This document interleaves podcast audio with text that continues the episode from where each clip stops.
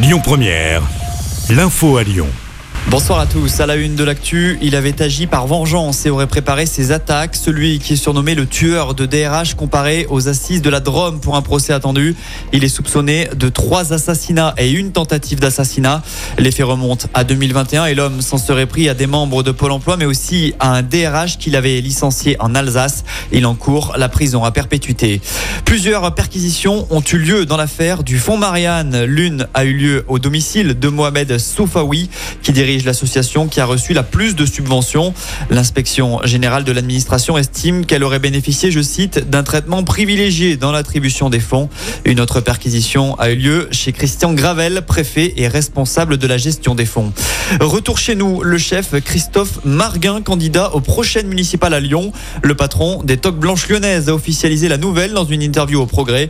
Il explique vouloir battre les écologistes qui, selon lui, font du mal à la ville. La FNOT Aura s'interroge après l'annonce de la réalisation du tunnel Lyon-Turin. On vous rappelle que la semaine dernière, le ministre des Transports, Clément Bonne, a annoncé que l'État allait mettre 3 milliards d'euros sur la table afin de débloquer le projet de ligne à grande vitesse Lyon-Turin. Ce matin, la Fédération nationale des associations d'usagers des transports salue ce premier pas, mais s'inquiète de la non-participation d'autres collectivités concernant le financement. Le collectif réclame également des études pour que la déclaration publique ne tombe pas à l'eau. Dans le reste de l'actu, le casino de Bourg, dans le 7e arrondissement de Lyon, va devenir un intermarché en proie à de grosses difficultés financières. Le groupe Casino va céder 119 magasins à Intermarché. La liste a été dévoilée hier. 10 enseignes d'Auvergne-Rhône-Alpes sont concernées, mais une seule se trouve dans le Rhône.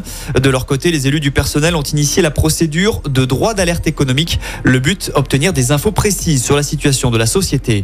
Un exercice attentat organisé au Groupama Stadium à la fin du mois. Comme chaque année, des simulations sont programmées par la préfecture afin de rôder la sécurité des sites sensibles. Le mardi 27 juin après-midi, ce sera le cas à Dessine avec une opération d'ampleur menée au Groupama Stadium. À cette occasion, le nouveau système d'alerte et d'information par diffusion cellulaire sera testé. Concrètement, les habitants se trouvant sur les communes de Dessine, Mézieux et Chassieux pourront donc être avertis. Il n'y aura aucune réponse à apporter au message que vous recevrez ce jour-là. Enfin, on termine avec une page sport. En foot, le feuilleton est reparti.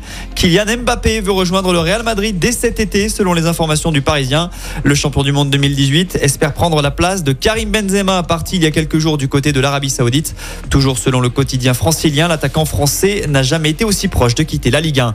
Et puis, suite des 16e de finale de l'Open Soprasteria au tennis club de Lyon. En début d'après-midi, le français Gabriel Debru a éliminé l'espagnol Pedro Martinez, tête de série numéro 2 en 3-7. À suivre ce soir, le français Benoît Paire qui affronte l'Autrichien Denis Nowak. Écoutez votre radio Lyon Première en direct sur l'application Lyon Première, lyonpremière.fr et bien sûr à Lyon sur 90.2 FM et en DAB+.